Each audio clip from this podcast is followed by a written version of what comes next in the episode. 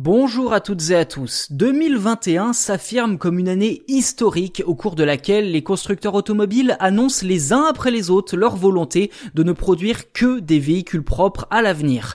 Aujourd'hui, c'est au tour du britannique Jaguar Land Rover de prendre ce virage, fixant l'objectif du tout électrique à 2025 grâce à sa nouvelle stratégie verte qui devrait amener le groupe à être neutre en carbone aux alentours de 2039, soit dans un peu moins de 20 ans.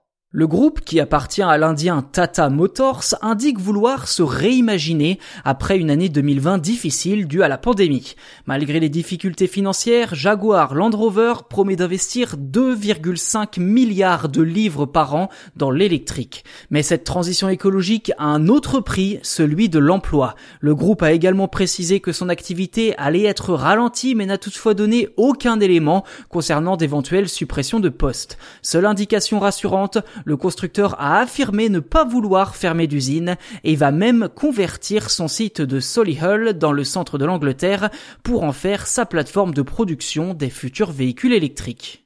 Des Jaguars 100% électriques d'ici 4 ans, c'est presque une certitude désormais. Cependant, ce ne sera pas le cas de Land Rover, la deuxième marque du groupe. Les véhicules diesel et essence vont en effet continuer d'être produits. La marque a toutefois annoncé l'arrivée de 6 modèles électriques au cours des 5 prochaines années.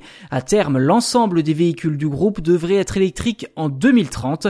De plus, Jaguar Land Rover souhaite également miser sur l'hydrogène pour répondre à la demande des consommateurs n'étant pas convaincus par les moteurs électriques traditionnels. La stratégie est logique, Jaguar Land Rover investit massivement dans l'électrique pour se relancer après un an de passage à vide comme l'ensemble du secteur automobile mondial.